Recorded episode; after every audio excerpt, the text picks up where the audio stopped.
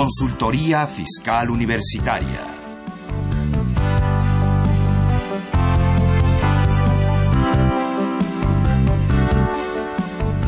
Un programa de Radio UNAM y de la Secretaría de Divulgación y Fomento Editorial de la Facultad de Contaduría y Administración. ¿Qué tal? Tengan todos ustedes muy buenas tardes y sean bienvenidos a Consultoría Fiscal Universitaria.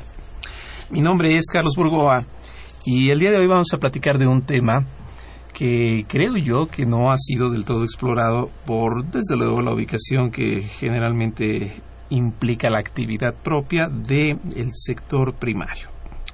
Es un tema, desde luego, muy interesante porque pues, yo pienso que es prácticamente lo que deja eh, la constancia de todo lo que el país principalmente produce creo que es una de las eh, partes más fuertes que pudiéramos considerar. Y bueno, pues para ello tenemos a un invitado que nos va a ayudar a desarrollarlo completamente. Ustedes darán cuenta que, que sí le sabe, como dicen. Él es el maestro Raúl Amezquita Flores. Él es contador público por la Escuela Superior de Comercio y Administración del Instituto Politécnico Nacional.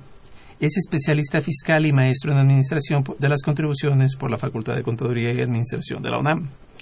Es socio director del despacho Amezquita y Asociados SC, catedrático de la Facultad de Contaduría y Administración de la UNAM y es coordinador de sección en la revista Consultorio Fiscal. Y bueno, pues Raúl, bienvenido. Gracias, muy amable, una distinción, un honor estar aquí. Al contrario. Al y contrario. que tú me coordines, mi estimado Carlos. no, al contrario, es todo un gusto tenerte por acá. Y es un tema poco explorado, pero bueno, ahorita lo vamos a hacer con todo detalle. Eh, les platico que este programa pues es totalmente en vivo para que nos puedan llamar. Los teléfonos es el 5536-8989 o la da sin costos 01800 5052 688. Y bueno, pues antes de empezar a desarrollar este tema, vamos a ir rápidamente a nuestro info fiscal. Info Fiscal. Mayo 27. Se publica el documento Cinco preguntas en torno a la economía mexicana, cuyo autor es Manuel Sánchez, subgobernador del Banco de México. Mayo 27. Se dan a conocer los lineamientos que regulan el ejercicio de las atribuciones sustantivas de la Procuraduría de la Defensa del Contribuyente. Mayo 28. La primera sala de la Suprema Corte de Justicia de la Nación resolvió la contradicción de tesis 430 diagonal 2013, cuyo tema se refiere a la admisión de la prueba pericial en genética. Al resolverla, tomó en cuenta que la acción de investigación de paternidad constituye una de las vías para hacer valer el derecho humano. La acción en representación del menor no es obstáculo para la admisión de la prueba pericial en genética que en el acta de nacimiento del niño o niña obre el registro de un padre legal. Mayo 28. La primera sala de la Suprema Corte de Justicia de la Nación resolvió que no se puede nombrar a la ligera el intérprete al que tienen derecho los indígenas cuando sean parte de un juicio. Estableció que con la intención de acabar con la discriminación y la situación de vulnerabilidad histórica que han sufrido los pueblos indígenas de México, se incluyó en la Constitución el derecho de los indígenas a ser asistidos por intérpretes que conozcan su lengua y cultura. Mayo 29. Aprueban el protocolo que modifica el convenio entre los Estados Unidos mexicanos y el Reino de Bélgica, el de Malta y el de los Emiratos Árabes Unidos para evitar la doble imposición e impedir la evasión fiscal en materia de impuestos sobre la renta. Mayo 29 se publican los parámetros de autorregulación en materia de protección de datos personales. Mayo 29. Se publica el informe sobre la recaudación federal participable y las participaciones federales por estados y en su caso por municipios y la correspondiente al Distrito Federal, así como los procedimientos de cálculo por el mes de abril de 2014 y las participaciones del Fondo de Fiscalización y Recaudación del primer trimestre de 2014. Mayo 29. Se dan a conocer las disposiciones de carácter general que establecen el régimen patrimonial al que se sujetarán las administradoras de Fondo para el Retiro, AFORES, el pensioniste y las sociedades de inversión especializadas en fondos de retiro y la Reserva Especial. Mayo 29. Se publican las disposiciones de carácter general que establecen el procedimiento para la construcción de los indicadores de rendimiento neto de las sociedades de inversión especializadas de fondos para el retiro. Mayo 29. Se dan a conocer las disposiciones de carácter general que establecen el régimen de inversión al que deberán sujetarse las sociedades de inversión especializadas de fondos para el retiro. Muy bien, muy bien. platicábamos, hablaremos de lo que es el sector primario. Y bueno, pues son varias las dudas que siempre surgen. Yo sé que también a ustedes ahí que nos escuchan tendrán algunas otras más y por eso les repito que nos pueden llamar al 5536 8989 o si quieren llamar del interior de la República, la alada 5 esto es el 01800 5052 688 para que vean ahí cómo va a estar toditito este tema. Y bueno, a ver, Raúl, platícanos en primer lugar, porque creo que es algo que para los que quizás no estén muy familiarizados con el tema, ¿qué es el sector primario? ¿Qué implica el sector primario? El sector primario implica giros específicos que cuando uno los menciona ve que es lógico que es el primario, que es agricultura, ganadería, silvicultura y pesca. Mm, o sea, como se ve, sí es primario. No se le llama agropecuario porque la pesca no es del agro. Claro. pero por eso es primario y está incluida la pesca y la silvicultura. La silvicultura puedes sembrar el bosque, ¿no? O puedes ya tenerlo en concesión, o sea, no tienes que desde sembrar ah, para hacer el giro. Por eso es primario, así. Oh, ok, el sector primario, entonces, pues es lo que da la actividad entonces más importante del país. Pues es lo que comemos, nada más. Sí, porque México no es el que produce autos, no es el que produce tecnología. No. Es el que trabaja el campo, es el que trabaja estas actividades. Para uno que anda en este giro, se asombra de cuando en tu mesa te parten una toronja y ves los gajos y ves está aquí en tu mesa cómodamente y lo compraste en la tienda de la esquina, pero ¿de dónde viene? ¿Qué implica producción, producir una toronja? Por hablar nomás de eso. Mm. Es asombroso, ¿eh? fabuloso el fenómeno. Y esto pienso que es lo que más se reconoce a México a nivel internacional. Sí. Nos ha tocado quizás eh, conocer por noticias, a veces quizás por experiencia propia, cómo la fruta en otros países es extremadamente cara. Y sin embargo aquí es más accesible. Sí, la verdad. Asombrosamente accesible y abundante. Inclusive hay en, en, Madero, en la calle de Madero, un establecimiento que vende fruta.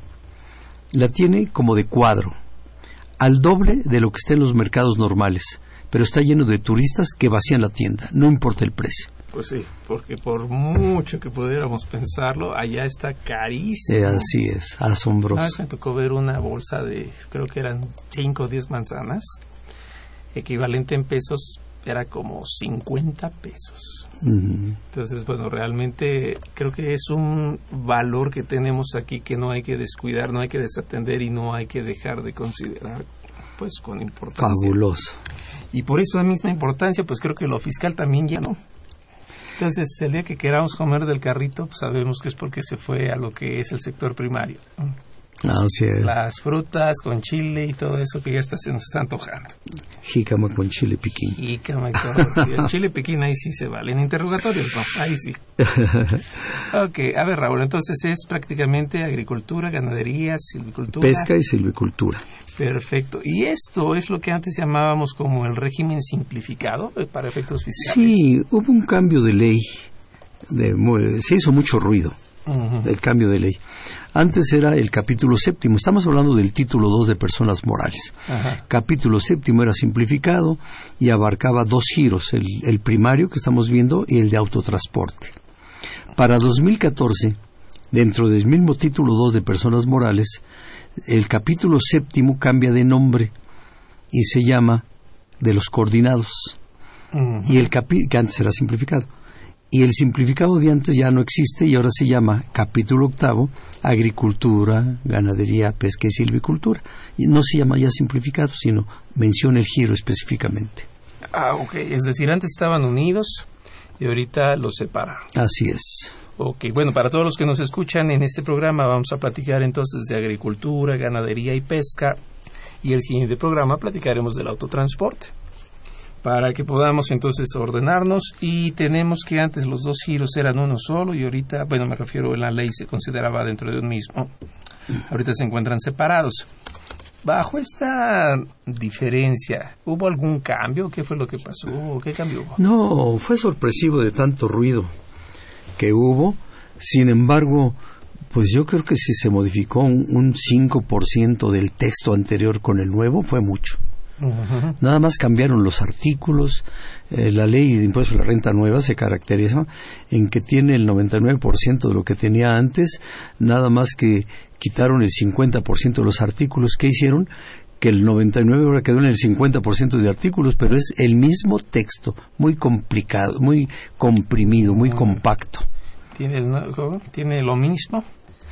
Y otra cosita, ¿no? Como dice la bamba. Ándale, pero, casi nada, pero sí muy comprimido, pero que la gente no se asuste, que aquí el mensaje es para los colegas, ¿no? Claro. Que obviamente ya estamos muy avanzados, estamos ya en junio, ya lo vieron, pero que no se asuste del aparente gran cambio, porque no hubo gran cambio en toda la ley, ¿eh? Para colmo, no nomás en esto que estamos viendo.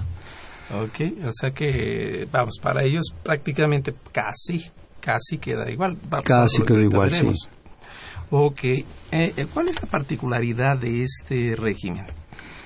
Eh, la particularidad es que, primero, pues vamos a ver cómo lo consienten. ¿Por qué? Porque la actividad socioeconómica del país en el campo es muy difícil. La verdad lo hemos vivido en carne propia, muchos años, decenas de años viviendo con ellos, y vemos cómo el campo no se rige por las reglas de la ciudad. Son abigeatos y, el régimen del, del, ejido que lo vemos muy bonito pero en la práctica genera muchos problemas etcétera no entonces es un problema. Pero entonces qué hace entonces el gobierno no sé si es por eso pero se infiere en que lo que hace es propiciarle algunos beneficios para que tenga incentivo para el productor para el inversionista que no se vaya Hace tres décadas o cuatro éramos superhabitarios en producción agropecuaria, ahora importamos. ¿Cómo fue ese cambio? pues precisamente por la, inseguridad en el campo, eh, miles de cosas. O sea, no fue el factor fiscal el que ahí vino a influir. No, para nada, para nada. Y sencillamente fueron los efectos que... Los efectos de la vida agraria, vamos a decirle genéricamente, ¿no? Para mí que empezó, yo que no soy abogado, empezó desde la repartición de la tierra en ejidos. Ahí empezó el mal. No, me quedo callado hasta ahí porque no soy eh, no soy experto en esa materia, ¿no? Pero, empezó a desincentivar. Pero, como pueblo lo vi así porque lo viví en el campo. Wow, o sea que bueno, pues tenemos este punto en donde el régimen, eh, bueno, ¿Y cómo funciona? Igual es por... Ah, por el, este, el dinero, cómo va. Sí, los beneficios que tiene, el principal de ellos, es que a pesar de estar en personas morales, el, el régimen este, se rige, su, eh, determina, paga impuesto a la renta por utilidad como estamos acostumbrados. Nada más que aquí la particularidad que tiene son dos grandes particularidades. Una de ellas en que es un régimen que se lleva a cabo de flujo, a, través de flujo. No es como lo genérico, que facturas y acumulas. Aquí no. Aquí facturas y hasta que cobras es cuando yo acumulas el ingreso. Y el gasto también hasta que lo erogas es cuando ya es deducible. Esa es una. Y la otra... Aquí no hay costo de lo vendido, no hay nada de eso. ¿O sí? No, aquí no hay costo de lo vendido. Exactamente. Ingreso contra egreso y vámonos recio. Y aparte, una disposición particular jurídica que se llama facilidades administrativas. Es un decreto, eh, porque me enfatizo lo de un decreto, porque a pesar que en la ley ahora son dos capítulos, capítulo séptimo y capítulo octavo, sin embargo, en las facilidades administrativas están en un solo decreto, igual que en el pasado. O sea, en uno sí lo dividieron en la ley y en las facilidades no. ¿Y por qué lo habrán dividido? Perdón, que, Para mí es elemental. Por ejemplo, eh, ahorita todavía no toques el tema, pero obviamente lo vamos a abordar, en que el sector primario no paga el impuesto a la tasa del 30%, sino tiene una reducción de 9 puntos, o sea, paga el 21% de impuesto a la renta. Sin embargo, el autotransporte no. Entonces ahí tienes una gran diferencia que chocaba, que estando en el mismo capítulo uno tenía reducción y otro no podría ser hasta motivo de inequidad Ahora, aparte los giros son tan diferentes que, andan haciendo solos, juntos. Híjole, bueno, entonces tenemos que es por flujo de efectivo, no hay costo de lo vendido. Aquí en el efectivo me llama un poco la atención esto.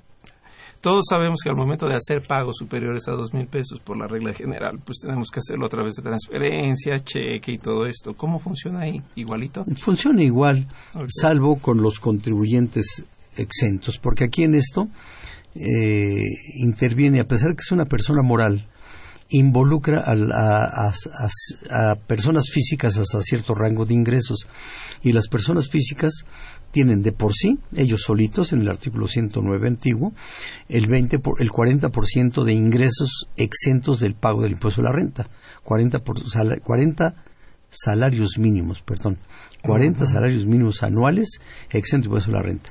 Ahora, en personas morales, permite que esa persona moral se involucre un poco en la, de, en la exención de esas personas físicas y exime a la persona moral ingresos hasta 20 salarios mínimos por cada socio sin exceder de 200, excepto las cooperativas que no tienen límite de socios. Ok, entonces tendríamos el caso en el cual hay dos esquemas.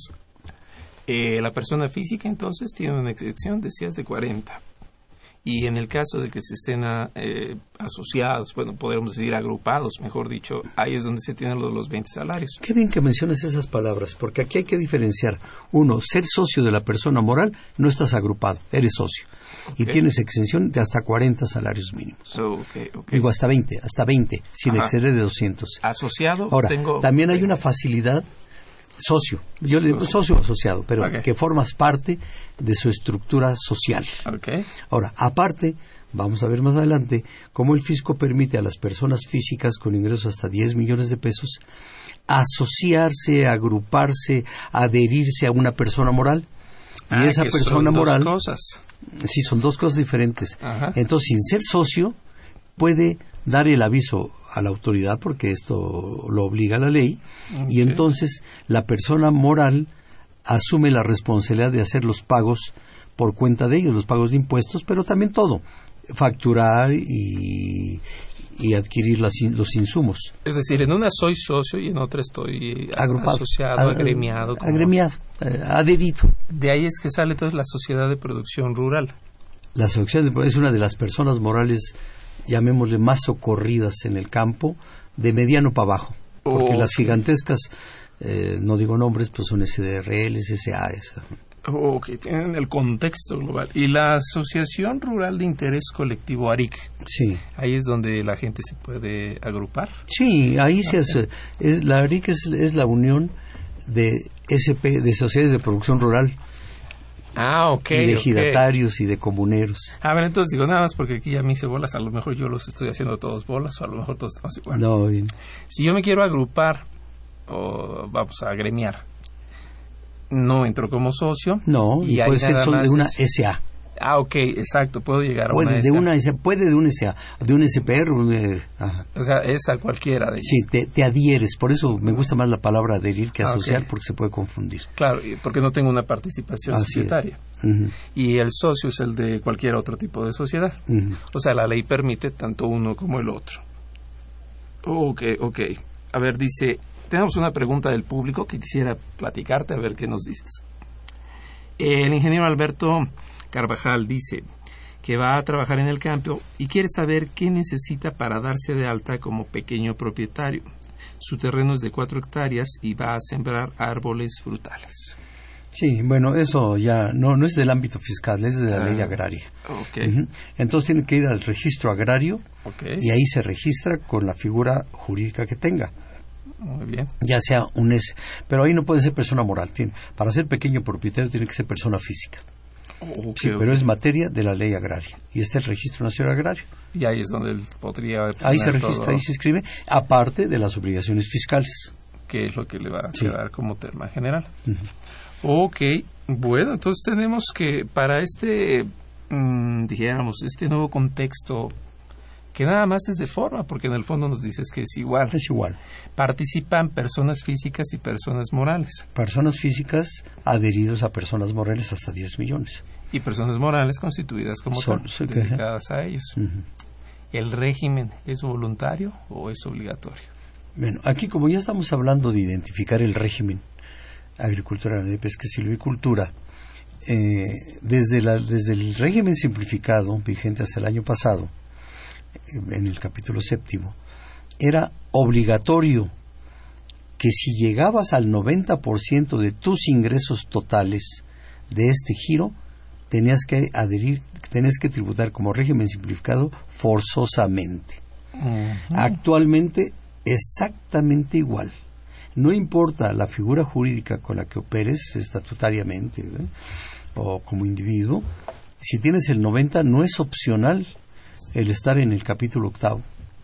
Es forzoso, es, obligatorio. La fuerza que le tiene uno que entrar ahí, porque si no la autoridad lo hace por uno mismo. Sí, que es raro, mm. porque como vemos que este tributa un poquito más abajo, con facilidades, Exacto, si, no se pega el simplificado, pues se está dañando solo. Exacto, se está haciendo el harakiri. Sí, entonces pues como que está raro que la autoridad actuara diciéndole no te conviene. Claro. Pero, todo el mundo busca estar sí, Pero estamos en el teórico hablando de, de quién es el que tiene obligación. Ok, perfecto. Ahora, un, un punto aquí muy importante. Esto, quizás por ser una pregunta muy socorrida en, la, en, en las pláticas de, pues, del día a día.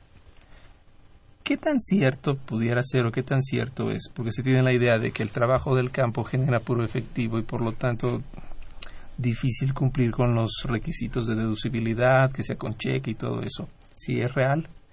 Sí, lo que pasa es que es un fenómeno de ida y vuelta, ¿no? En que si tú dices es que yo opero con puro efectivo, estoy pensando que te estás refiriendo a las adquisiciones de tus insumos, pero resulta que mismo fenómeno se da cuando vendes. Entonces, cuando vendes al que le vende, no quiere factura y te paga en efectivo. Entonces vuelve un círculo vicioso.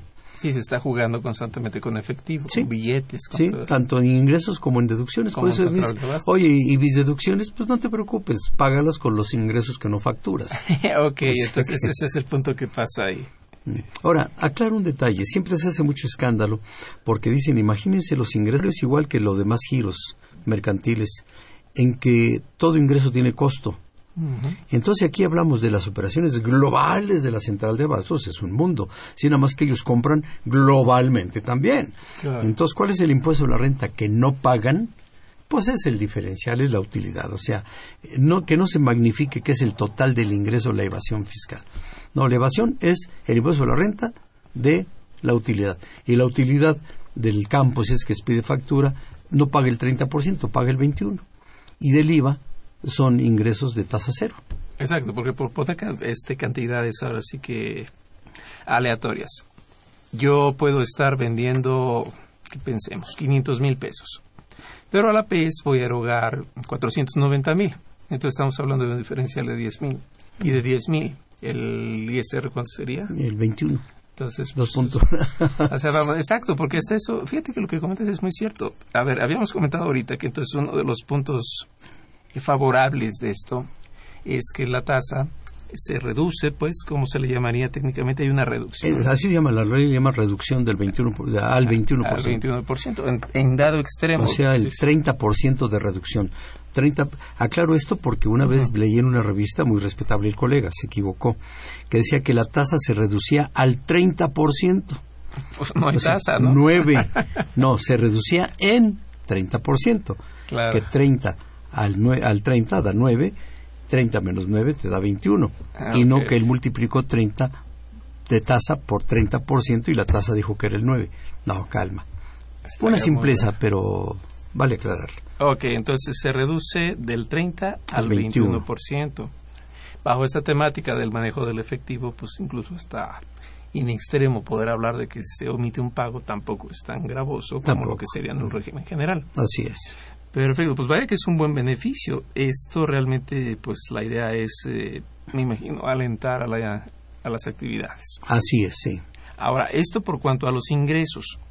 Por cuanto a las erogaciones, ¿ellos tienen también alguna facilidad que por ahí se pudiera Sí, está el decreto ese de facilidades administrativas, que por cierto también intercalo otro mensaje. Eh, yo llegué al campo hace muchos años como asesor fiscal de grupos que ahora son gigantescos. Cada año, en diciembre, los patrones, los dueños de las empresas, lloraban pensando en que ya le iban a quitar el régimen especial que tenían. Antes se llamaba, se llamaba bases especiales de tributación, BEP, que por dar un ejemplo, se pagaba por cabeza de ganado. No podía abandonar el campo de su región si no pasaba por la aduana y pagaba su impuesto de la renta por cada cabeza de ganado. Los camiones por asiento, los de carga por tonelaje, etcétera. Esas eran las bases especiales. Entonces se asustaban porque decían que el fisco ya los había amenazado con quitarlas. Pasaban los años y cambió a régimen simplificado. Eh, y cada año de los últimos 35 años tienen miedo que le quiten sus facilidades. Señores, digo, hace 35 años me lo estás diciendo, ya calma. ya no va a pasar. si va a pasar, ya pasó, y si no iba a pasar, ya no pasó. Pero cada año es, es una psicosis de fin de año que les van a quitar. ¿Por qué? Porque el fisco se ha encargado de, por los medios masivos de publicitar que es un gran costo para el erario federal las, los regímenes los regímenes preferentes y, y, pues lo dice y por eso el empresario se asusta nada más que ese pedacito para estar al rato o sea quieras que no que no esté en la ley no quiere decir que no se haya insertado de alguna forma. Está insertado, pero como el fisco, porque son las autoridades fiscales las encargan, las que se encargan de todo el año, pero arrecian a fin de año en que van a quitar los regímenes preferentes. Ellos lo mm, dicen. Entonces el nuevo, el joven dice, pues ¿para qué me meto? Y el viejo dice, pues si ya estoy adentro, ¿ya qué hago? Exacto, nada más. Pero sí, para mí es desincentivante, es apanicante pero se sigue dando. Se sigue dando. Año con año. Es algo así como lo que en términos generales conocimos del decreto del IMPAC. Andar. Entonces este se ha seguido. ¿Ha tenido variables o tiene variables significativas de año con año? No, muy poquitas. Ok, para este año, ¿cómo ha sido entonces ese, ese cambio ahorita que se ha... Eh, esto es fabuloso. Bueno, yo que ando en esto me emociono mucho, ¿no? Con, con el régimen, ¿no? Eh, tenemos, por ejemplo, un, gran cambio que hubo en la regla 1.2 de las facilidades de comprobación, en que el fisco engloba en un solo renglón la mano de obra de trabajadores eventuales del campo, la alimentación del ganado, del ganado y los gastos menores. Entonces le permiten al contribuyente deducir sin reunir requisitos fiscales sus comprobantes, le permite deducir hasta un 10% de sus ingresos propios. Ah, mira, o sea, está ¿Mm? bastante flexible. Lo que pasa es que este año este se le quitó lo flexible. Hasta el año pasado era 10, 14%. Ah, bueno, entonces ilimitado, ilimitado, nada más que era ilimitado y ahora es el 10 pero con un tope de 800 mil anuales. Wow. ¿A quién está dedicado esto? Al pequeño.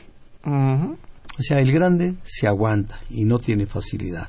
Qué barbaridad. A ver, vamos a, a dar cuenta de que ahorita esto va a cambiar, pero vamos rápido a una pausa y regresamos para seguir platicando de esto. Consultorio Fiscal. Noticias fiscales. Principales disposiciones publicadas en el Diario Oficial de la Federación. Código Fiscal y Jurisprudencia. Análisis y comentarios de la legislación. Temas laborales. Reglamentación, derechos, obligaciones laborales y fiscales de patrones y trabajadores. Opiniones de especialistas. Análisis, crítica y opinión de especialistas en diversas ramas fiscales. Comercio exterior e impuestos internacionales. Reglas, tratados, temas diversos de comercio exterior y disposiciones tributarias en el extranjero. Cuadro de información permanente. Tablas, tarifas e información de interés y otros temas de actualidad presentados con seriedad y profesionalismo. ¡Suscríbete! En http diagonal diagonal consultoriofiscalunam.mx o llama al 5616-1355 o 5622-8310. O envía un correo a publishing arroba correofca.unam.mx. También lo puedes hacer a través de nuestra tienda electrónica http dos puntos diagonal diagonal publishing.fca.unam.mx. Consultorio Fiscal. Más que una revista, un servicio de asesoría y orientación a la comunidad.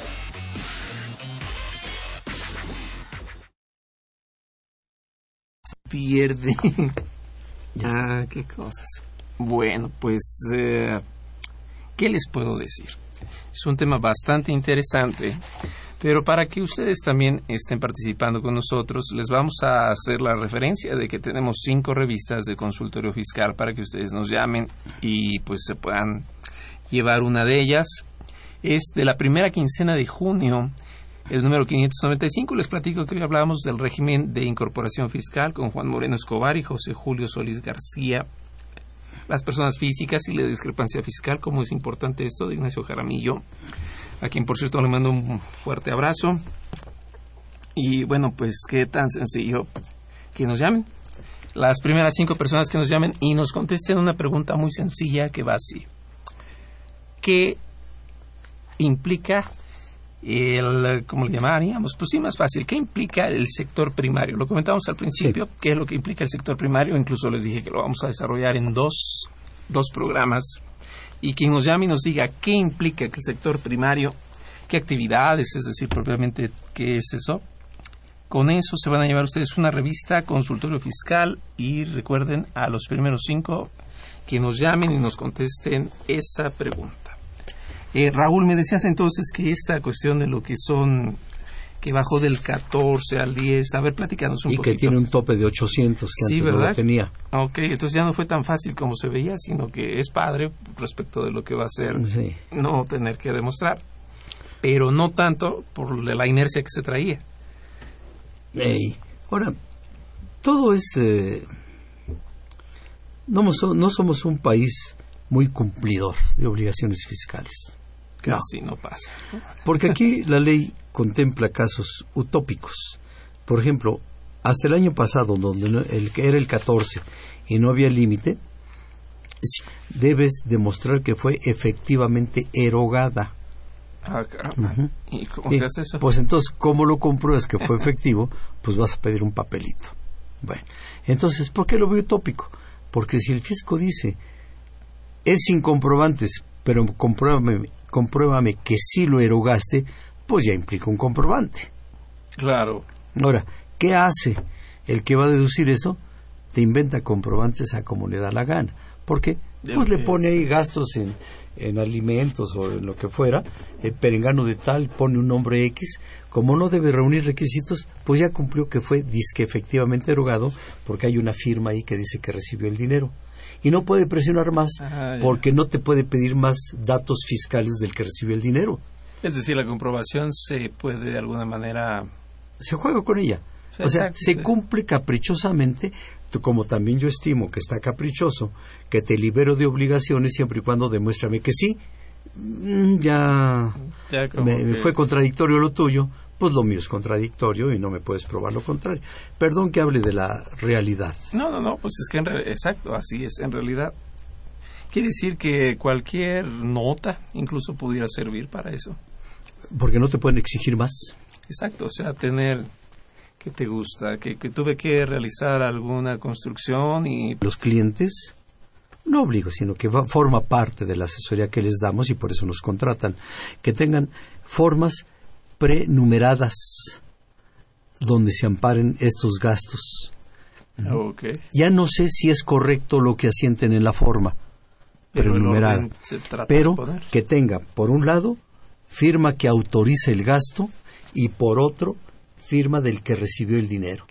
Ah, Entonces yo como asesor estoy obligado a cubrirlo a él lo más posible, pero también a que se cumpla con la ley con lo más posible.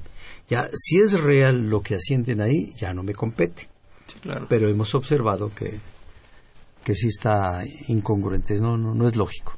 Pues sí, porque pareciera que es una manera de retroceder medio paso atrás para pues seguir siendo pues fiel en los ingresos y amarrar. Quiere decir que lo mismo que pasa en personas físicas, que ha sido de todos conocido por aquello de los límites en las deducciones, aquí se vuelve a presentar y ahora con elementos de forma, que en este caso sería pues acreditar que sí se pagó. Que sí se pagó, pues qué Ahora, ¿esto a qué obliga? a que la gente, si es que fuese, suponiendo sin conceder, un gasto inexistente y, y emiten un comprobante con las características que dijimos, entonces tiene dinero en efectivo, entonces maneja mucho dinero en efectivo. Sí, claro. Con todo lo que esto implica. Aquí debo intercalar en que una cosa es lo fiscal y que no se concreta el impuesto de la renta. Está el código fiscal y las mismas causales de estimativa de la ley impuesto de la renta, en que tú ya no puedes andar con pagos en efectivo ni cobrando en efectivo. En teoría. Salvo este giro. Ah. En términos generales, todos los giros tienen que expedir sus FDI Ujú. y tienen que expedir cheques de, de mayores de dos mil pesos para abono en cuenta del beneficiario. Entonces ya son otras disposiciones que te obligan a que para que no te hagas, primero, acreedor a que no deduzcas el gasto porque fue más de dos mil y no fue cheque nominativo, pero también a que si tú realizas operaciones en efectivo y los depositas en tu cuenta, te estás colocando en una causal de estimativa, porque ese en auditorías que hemos visto, eh, recuerda que entre mis actividades soy perito de los tribunales, Exacto, exacto. eh, la, todo depósito en efectivo en una revisión fiscal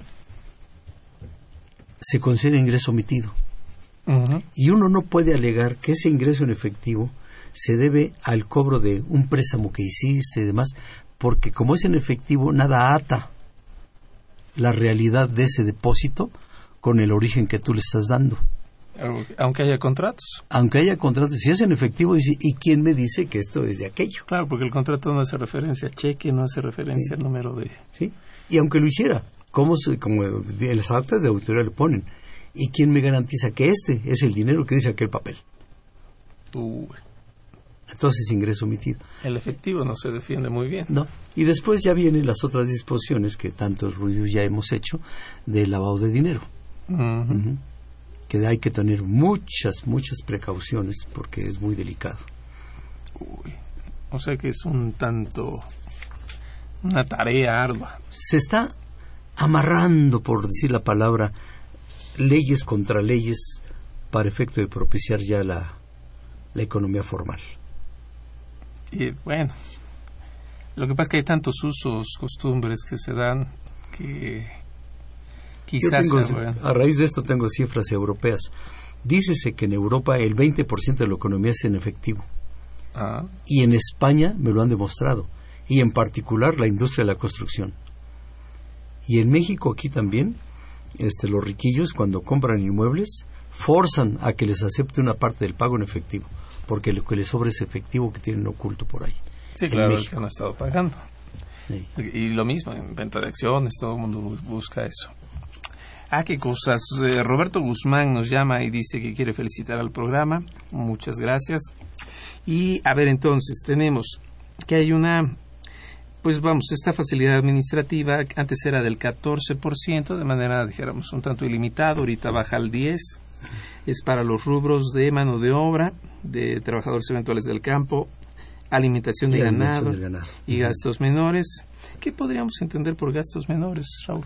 No, no hay. Es, es, es la inquietud de hace muchos, muchos años de qué es gasto menor. Como no hay definición en- ni en la ley, ni en reglamento, ni en miscelánea, que debería estar en la ley, ¿no? Porque no puede ni el reglamento ni la miscelánea más allá de la ley. Este no está. Entonces lo que hemos eh, tomado como línea de conducta es que lo que te urja adquirir en un medio donde no esté disponible, ese es gasto menor, incluyendo hasta em, motores, eh, partes de motor de refacción. Si estás en la sierra, en el campo, se te descompone un tractor, un eso, ¿quién te vende allá arriba? Pues nadie. Entonces lo hemos tomado como gasto menor. gasto, ¿no? Es algo así como la caja chica, cosas. Sí, entonces fisco, pues aquí está el motor viejo, aquí está el motor nuevo, o el recibo que el otro me recibió a cuenta, etcétera, y ya averiguar. No es menor, bueno, pues ya, ¿qué hacemos? Pero me fue Ok. imposible conseguir algo con un contribuyente formal. Y eso baja al 10%, que ese 10% no debe valer más de 800 mil pesos anuales. Sí, qué tristeza. qué barbaridad. Y respecto de lo que es la nómina, este, retenciones y todo eso, ¿hay qué facilidad podemos encontrar? Aquí eh, te digo que uno de teórico, de práctico lo vivo pero de teórico lo sufro. en que, Esa frase es buena, ¿eh? de, teórico lo vivo y de, práctico lo sufro. Eh, en que te dice que tú puedes, eh, de, los gastos menores de los trabajadores eventuales del campo, debes de, de enterar, pero voy a las palabras de la ley, ¿eh? dices, debes enterar por concepto de retención el 4% de la nómina. ¿Por qué uso las palabras precisas? Porque dice, debes enterar, pagar. Por concepto de retención. Para mí el, lenguaje, la sintaxis debería ser, debes retener tanto y enterarlo por el orden de la oración. Sí, claro, afectando el patrimonio de aquel. ¿Sí? Este, pero no, dice, entérame el 4 por concepto de retención. Por ende, los patrones han interpretado que yo lo tengo que pagar, o sea, el patrón, y en el campo lo paga el patrón. Claro, sin afectar la ganancia o el salario del trabajador. Exacto, porque allá también en el campo tú contratas por una cantidad por día o por obra, ¿no? Y ahí se dice, te voy a retener. No, hombre, son oaxaqueñitos, michoacanos, zacatecanos que van para allá a los campos y duermen a la orilla de los canales. Y, Horrible, horrible, muy desesperante no entiende ni qué es retención ni qué es impuesto, ya no digas retención.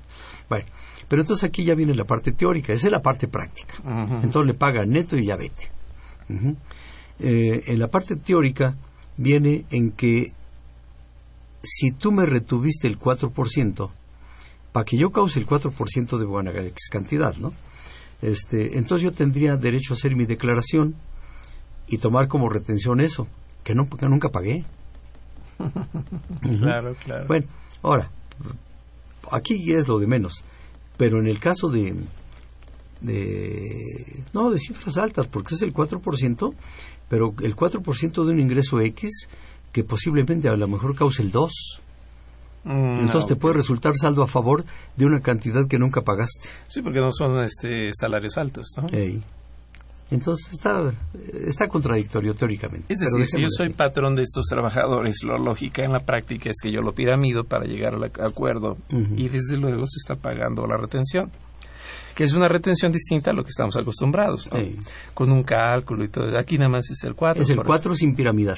Y tal cual se va. Así es. Okay. Y la gente va y viene. ¿Y hay exenciones en, en estos regímenes? En, en salarios no, en los en los ingresos del agropecuario sí hablamos de, de que está exento el, hasta 20 salarios mínimos por cada socio o asociado de una persona moral y de las personas físicas 40 salarios mínimos. Ok, trabajadores entonces se quedan con su cuatro. Trabajadores. Se acabó que crédito al salario, bueno, hoy en día subsidio del empleo. Sí, después ya viene el juego de tarifas, ¿no? Ya viene tu tarifa de nómina y después viene tu crédito al salario y puede que resultes tablas, ¿no? pero exención directa no la hay. Okay. Y ya dentro de lo que son los socios, ahí es donde empieza a darse. Por cierto, que era una pregunta que me hicieron con por los créditos del, eh, del IMPAC, que decían que no tenían crédito los salarios mínimos porque estaban exentos. Uh que el IMPAC tenía un crédito por lo. Digo, no, vez estás mal, porque el salario mínimo no está exento. Claro. No. Dice artículo 109, fracción primera, de, antiguo, decía, están exentos, no, perdón. No se decía, una cosa así, ¿no? Ay, Dios mío, se me está yendo. No, ahorita sale, ahorita sale. Es el 93, ¿no? Sí, no solo tiene obligación de pagar el impuesto que se refiere a este capítulo, eh, los ingresos adicionales a su salario que perciba un trabajador de salario mínimo. Ah, primera. Estamos hablando de lo que es actualmente el artículo 93. A ver, lo voy a leer. Dice, muy bien, así dice, no, no se pagará el impuesto sobre la renta por la obtención de los siguientes ingresos. Fracción primera, las prestaciones distintas del salario que reciban los trabajadores. De salario mínimo. salario no está exento el salario mínimo. Simplemente que es un efecto distinto. Exacto. Entonces, por eso menciono, cuidado con la exención, ¿eh? porque ya hay varias veces que he visto que se confunde que el salario mínimo esté exento. Fíjate que ahorita que lo comentas, y yo creo que para todos los que nos escuchan, si tenemos un poquito el cuidado, ninguna ley habla de exención. Ahí. Ninguna ley habla de exención. La Constitución lo prohíbe, pues. Eh, sí, vamos, y, y, sabemos que es un hecho, vamos, es un efecto tal, pero no se platica con esa palabra por no ser incongruente con el texto constitucional. Exacto. Pero bueno, entonces, eh, no se exime, digamos lo mejor. Exacto, no, se exime. Que por cierto, hay de paso, este. Dice que no son deducibles las, el impuesto a la renta. Las cuotas del Seguro Social correspondiente a los trabajadores. No los puede deducir el patrón. Entonces ahí me salió de rebote en que dice, ni los del salario mínimo. Digo, es así. ¿Por qué? Porque la ley de Seguro Social exime al trabajador de salario mínimo de pagar cuotas, de aportar. Y se lo pasa al patrón. Se lo pasa al patrón. Entonces, esa cuota la paga el patrón, pero no le corresponde al trabajador. Por lo tanto, esa parte sí es deducible. Porque sale de su propio dinero, además. O sea, el patrón lo saca de su propio dinero. No es porque le haga un favor. Así lo dice. Así lo dice. Pero sí hay que aclararlo por ese pequeño detalle del salario mínimo. Sí, hombre, es que se ha hecho tanto detalle. Y, y una duda que, a ver, aquí yo tengo aquí. Algunos estados, no todos, han hecho el efecto de lo que son los impuestos cedulares. En esta cosa de los impuestos cedulares, y hablando ahorita del sector primario, ¿les ha llegado a ser motivo de, vamos, los ha abarcado o no? Mm, en general, las legislaciones estatales tienen exenciones y ellos para colmo sí se le dan el salario. ¿Ah, sí? Al salario. No, no, no, no, no usan la palabra, están no tienen obligación de pagar, que es lo que usted, usted pues la no, le dan es exención directa. Claro, claro. Ok, entonces no ha sido un punto que los estados también han respetado ese contexto. Sí. Hay muchos beneficios, entiendo, para estos, bueno, este régimen que hoy en día se divide en dos capítulos. Este, ¿Cuál ha sido lo más notado que tú has visto en la práctica y que verdaderamente pudiéramos decir que fuera una constante? La constante es que eh, es que ya estamos hablando del pasado y del presente. El presente no lo he observado, pero ya lo tocamos, que el tope de las facilidades tiene 800 pesos anuales. Pero siempre, siempre se puede esperar a alguien dedicado a esto que va a pasar.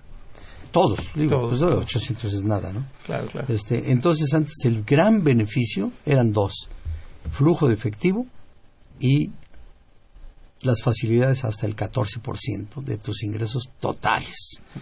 mucho dinero. Pero ahora que es el 10 que lo bajan y que se limita a 800, como que yo ya no le veo tanto atractivo en esa parte fiscal. Esto porque aquí aclaro un detalle. Seas o no del capítulo octavo, tienes tu reducción al 21% tu tasa. por tus ingresos de agropecuarios. Ok, ¿y si llegan a hacer auditorías a estos sectores? Sí, mucho. Y hay un desdén de deducciones, descalificación, pues es difícil, ¿no? Con los beneficios. ¿Cuál es el punto no, principal? No, en general casi no les encuentran diferencias, porque tú no te puedes arriesgar a deducir aquello que no reúne requisitos fiscales si tienes facilidades. Ahorita está este límite, pero antes el 16 de tus ingresos totales ninguna empresa lo gana. Claro. Ninguna empresa lo gana. Y aparte, tus deducciones normales. ¿Y entonces cuál es el motivo de una auditoría?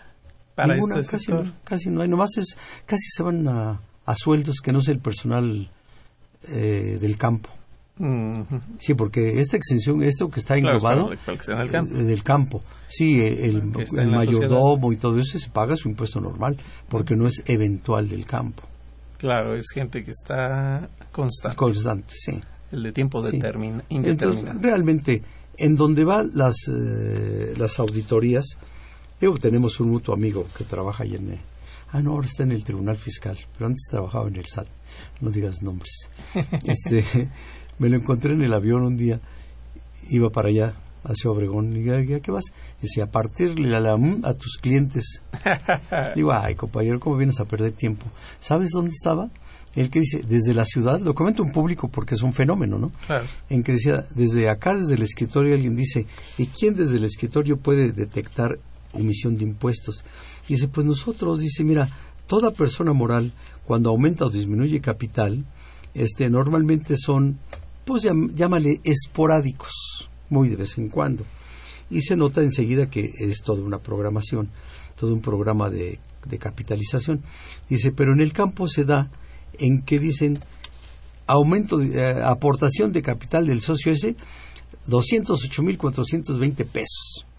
A la semana, otro aumento de otro socio de 35 mil. Oye, esas son ventas omitidas, Raúl. Claro. ¿Quién me dice que es aumento de capital? Y para allá iban, para el origen, el origen de las aportaciones. O sea que recurrentemente la ampliación o aumento de capital es lo que daba el toque de que esto se está vendiendo y nos está Así es. Y tiene toda la razón. Pues así eran. Pues Muy burdos, ¿no? Pues eh, una venta omitida y la metes por la porción de capital. Pero como ves es increíble cómo se maneja el campo en nuestro país. Bueno, pues sí. Cada día se van depurando, pero sí, costumbres muy ilógicas. Muy arraigadas a veces. Para esta cuestión del campo, ¿Qué es lo mejor entonces? Eh, ¿O cuál es la diferencia entre la sociedad de producción rural y la SARIC? ¿Qué es lo más recomendable? ¿Para qué actividad? ¿Tú cómo lo podrías ahí? No, para mí que las sociedades del campo se dan por su propia naturaleza, ¿no? La, fíjate qué, qué preciosa la, la SPR. La SPR es una sociedad integrada por sus socios, llámale fundadores, no creo que use la palabra fundadores, y aquellos que le aportan bienes o servicios. O sea que va en ambos sentidos. Y aunque no sean con carácter traslativo de dominio. O sea, tú puedes aportar la productividad de tu campo al SPR sin aportar tu campo. Ok, ¿cómo darlo, lo voy a decir tan tanto burdo, como ponerlo en comodato? Mm, más bien se me ocurre que se apega más a la a parcería. Ah, sí, porque aporta, tú produces, pero se lo aportas a la SPR y ella factura y después te liquida. Okay. Pero sí es curioso las palabras que utiliza la ley agraria. Híjole, se nos sale de, la ciudad, ¿eh? Se desapegan, porque estaba recordando el artículo 14 del Código Fiscal, que señala que una de las cuestiones que se considera enajenación pues, es la aportación a sociedades y asociaciones. Sí. Entonces ahí se desapega precisamente de ese concepto. Lo que pasa es que, pues, obviamente, tú eres abogado, ¿no? Está perfectamente bien. Pero cuando dice aportación, Sí, compadre, pero yo aporté la productividad, yo no aporté nada en particular, un capital, un esto, un otro, ¿no? Entonces ya me tendrá que cuantificar la aportación de productividad, pero nada más que el SPR dice que eso a la SPR le toca una parte y el otro sigue perteneciendo a aquel. Alégale, alégale campo. por eso te digo, campo y ciudad son dos cosas diferentes, ¿eh? eh sí, totalmente, por costumbres y cosas que se dan. Sí, no, no, la ley agraria es impresionante, ¿eh? no, se nos sale de cuadro al citadino. Es totalmente, totalmente me acabo de dar cuenta.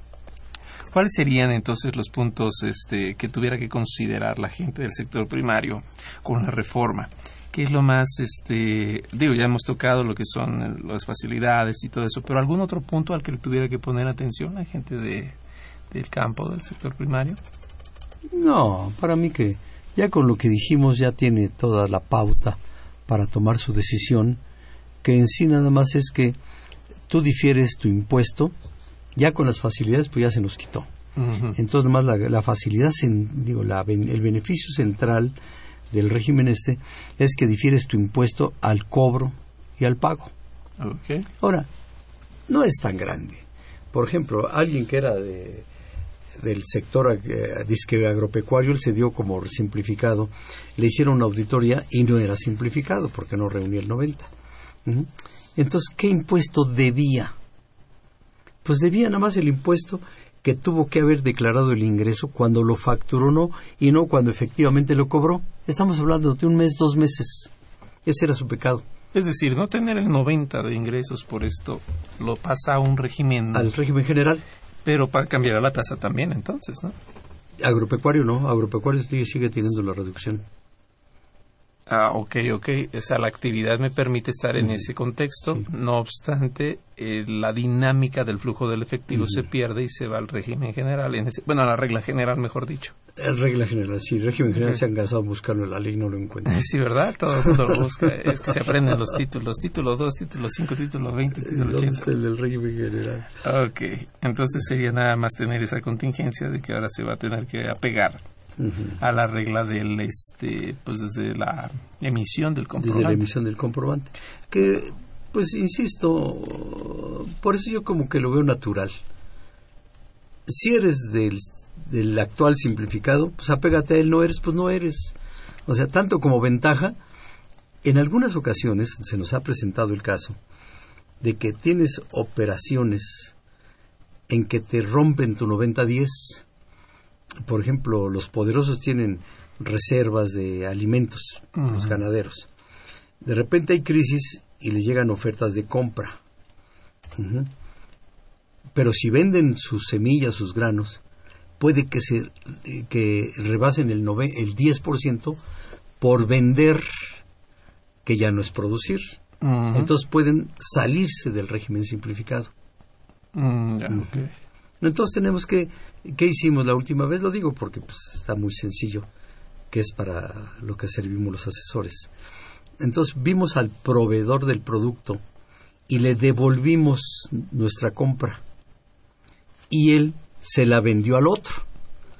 Entonces ya no tuvimos que vender nosotros, ya nos rompimos el 90-10. Ah, ok, ok, ok. bueno, es una operación totalmente válida. Ah, sí, totalmente. No, ni nos asusta, ¿no? Obviamente. Claro, claro. Pero sí, eh, sí, para, para hacer un, perdón que suene así como presuntuoso, pero para ser un buen asesor fiscal tienes que tener un gran barniz jurídico. Si no tienes barniz jurídico, no sabes el efecto de las operaciones, de lo que te marca la ley fiscal. Ah, ok, una duda que ahorita comentaste algo y que me vino a la mente. Y, coincido, el barniz jurídico, voto por él. por eso no puede haber planeación de contador solo. Ni de abogado solo. Ni de abogado Tiene que estar en conjunto, exactamente. Este régimen entra uno, sale, entra, sale. Sí, porque no es optativo. Si no reúnes el 90 te sales y si al año siguiente lo reúnes entras. Ok, entonces es un punto. Y no obstante, sigue teniendo la dinámica de estar dentro de las actividades. Sí, porque las empresas dedicadas a esto normalmente no alteran ya sus proporciones. ¿no? Como es 90-10, mm, lo cuidan, se, se, cuida casi solo. Lo conservan. Qué barbaridad, Raúl. Oye, pues mira, es un tema, la verdad, bastante, bastante complejo que yo creo que vale la pena seguir abordando. Y por eso es que si tú estás de acuerdo, te invitamos a que la siguiente semana nos acompañes para hablar ahora del sector transportistas. Claro, con todo gusto. Los invitamos a todos a que también nos escuchen eh, ah, pues de momento hemos llegado ya al final. Raúl, pues no me queda nada más que agradecerte por estar hoy con nosotros. A ti, Carlos, por tu Créeme que es un gran gusto. Un gran amigo Raúl, un gran profesionista y alguien muy honesto. Y bueno, pues llegamos prácticamente al final. Y esta fue la producción de Radio UNAM. En los controles técnicos estuvo Socorro Montes. En la producción por parte de la Secretaría de Divulgación y Fomento Editorial de la Facultad de Contaduría y Administración Juan Flandes, Alberto Cacique, Margarita Campillo, Ana Lucía Nava. Y bueno, la Facultad de Contaduría y Administración agradece a los conductores e invitados de este programa quienes participan en forma honoraria. La opinión expresada por ellos durante la transmisión del mismo refleja únicamente su postura personal y no precisamente la de la institución. Y pues bueno, nos vemos dentro de ocho días. Que tengan muy buen provecho. Vamos a comer del sector primario. Del sector primario.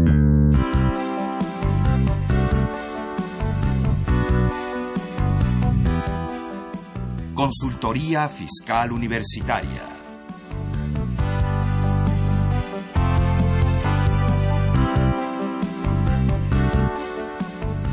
Un programa de Radio UNAM y de la Secretaría de Divulgación y Fomento Editorial de la Facultad de Contaduría y Administración.